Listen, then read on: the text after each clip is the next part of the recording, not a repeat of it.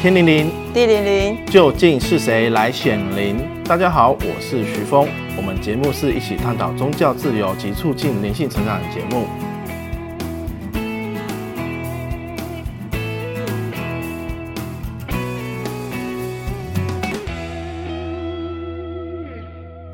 今天很开心，彭军又来到我们的现场。哎，请彭军跟大家打声招呼吧。嗨，你好。嗨，彭军。哎，自从你录完那个灵性水珠那一串啊，其实还蛮多朋友们都在问说，到底你是如何去挑选水晶的？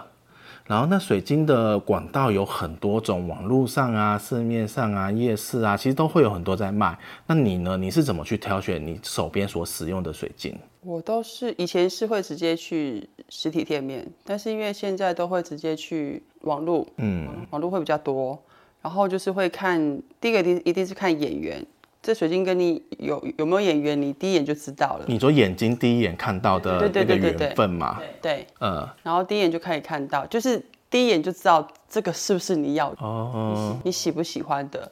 然后我会比较多会去那个就是某个卖场的直播，嗯，直播台，那我会去看那个卖家他们的那些他们当下的那个卖场的能量，然后 O 不 OK，然后这家卖。家的能量的 OK，就是他们的那个卖场是 OK 的时候，我就会继续去看，然后继续去听，这样。我，就是也是依照你偏好喜欢的卖场直播当下感觉是 OK 的，对，然后就会去跟他们采采购采买这样子。对对对。那假如我一般的新手啊，或一般第一次接触水晶的，有没有建议他要从什么样的方式去取得？这个都很难定义耶，因为每个人他们购物的喜好不一样，有的喜欢直接去实体的店面，有的是喜欢去网络。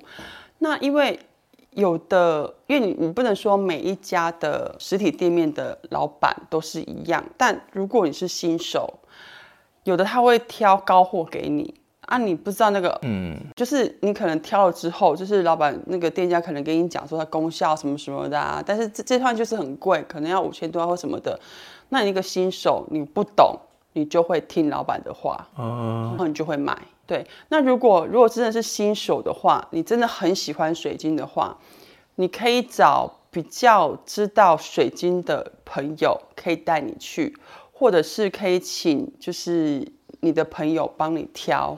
就是可以帮你选，你可能想要什么样的水晶，就是可能需要黄水晶或什么的，然后你可以请就是朋友，他可能比较熟悉的一些店家或者是卖场，可以介绍给你，可以去看，因为很多就是怕那种不懂的，然后接触到了，那对方会卖怎样价钱，给你什么样的货品，因为你不知道嘛，对，所以你就会被买，那你也不能说受骗，对，就是这样子，因为就是这种。收藏性的其实就是。价格也没有很所谓的，没有一定的标准啦。对，当下它的包装或它的形象是啊，而且水晶的品相有很多，像高货或是一般的，或是比较就是比较低阶，所以水晶的那些透度啊，那些其实都有。所以你真的一个新手真的去挑的话，你会眼花缭乱，你会不知道怎么着手。嗯，除非你有先研究。嗯，对，研究就是先从它的材质啊、颜色部分。对，就是你已经先研究很久了，你喜欢怎么样的那水晶水晶有什么功效？然后它它的材质、它的矿石是长什么样子的？然后你就敢去买。可是如果通常都不知道的人，你去买，你不能说你受骗，因为。这种东西就是一个愿打一个愿挨嘛，嗯、啊，你真的去实体店面买的话，人家告诉你，那你就买，就是这样子啊。因为我也不能说都不好，没有没有没有不好，就是看个人，对，就是这样。个人你有没有喜欢？那假如对于一般的初学者，可能就是只是看它的外形上你喜不喜欢。对。然后到比较进阶，对于矿石有研究的话，那就会买更高阶的，嗯，就是更漂亮的，或是设计感更重的。对，就是因人而异，是每个人喜好不一样，所以你也。我比较不能去说你一定要什么什么，这个都很难去定义。对，因为这个这东西是见仁见智。对，就是这样。那你之前在呃，也是在初心者的时候啊，你采买水晶有没有遇到一些比较艰辛的过程，或是有一些那种？哦、不会艰辛的，我买到疯哎，就是 喜欢就买，因为就是喜欢水晶，所以呢，当你接触到水晶的时候，你就觉得好像到了另外一个世界，然后你就去那个直直播台嘛。他就是会给你竞标或什么，你就觉得好刺激。然后当别人跟你抢的时候，你就一定要抢到那个水晶，因为就是你喜欢，因为那原因就是一定要抢破头这样，不管是多少钱，你就是一定要抢到。所以没有艰辛，是很快乐。但是问题是你真的快乐吗？我买到后面的时候，我是到后面是整个匮乏，因为钱包不够深这样。这是其次，是会觉得。是我生病了吗？因为当我买到一段过程之后，我在看我那些水晶，我就我在觉得天哪，好可怕！我怎么会买这么多水晶？我会每一串都戴吗？我会每天都会带着他们这些水晶吗？是这些水晶，不是才十条没有，是不止十条。我已经买到匮乏到我会送我的朋友，然后。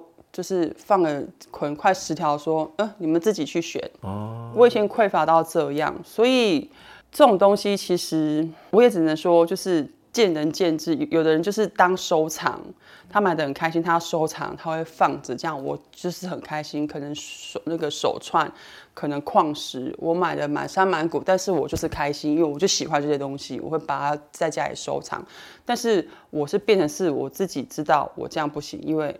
我已经匮乏了，我买到这样下去是不行的，所以我会禁止我自己再买。哦，就当时你在买的时候，你都是你比较偏好哪哪一种水晶类型啊？我都是演员，对，然后我会喜欢买特殊的那个矿石，就是黄水晶、白水晶那些都是一般可以看得到、可以看得到的常见的。对，那像譬如说什么丹泉石，然后或是比较难。呃，就是比较少矿的那一种，价位比较高的那一种，你就会去跟人家搏搏拼，你知道吗？不一样，所以你就很想要拥有它这样子。对，就是这样。所以你拥有之后呢，你还是把它放在旁边，对，就是当收藏这样子。哎、欸，我到后面已经不是收藏，前期是收藏。对，前期是本来是是很开心啊，可是到后面你就觉得就把自己搞成这样，其实对，是我是我自己啊，这样子。很壮观啊！对啊，就曾经都是用钱堆积而成的。对，对，真的都是用钱堆积的这样。